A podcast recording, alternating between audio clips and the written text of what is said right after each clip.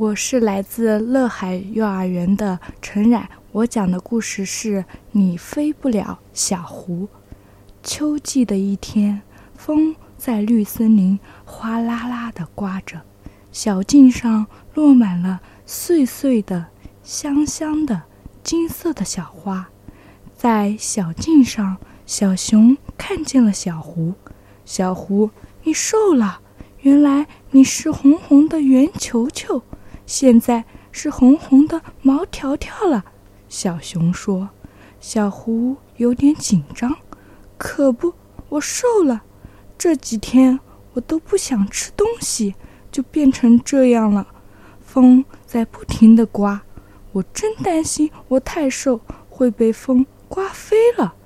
小熊听完，瞪大眼睛说：“别担心，小狐，我会想一个办法。”不让风把你刮飞，你回家等着吧。小胡回到了小胡的家，小熊回到了小熊的家。小熊在家好几天都没出来，他在想办法。哗啦啦，外面的秋风一直在吹，树叶都小心地摆动着，怕被吹掉了。这天，小胡来找小熊。问他办法想的怎么样？想出来了，想出来了！小熊在窗子里快活地回答。门开了，从屋里滚出一团胖乎乎的毛球球。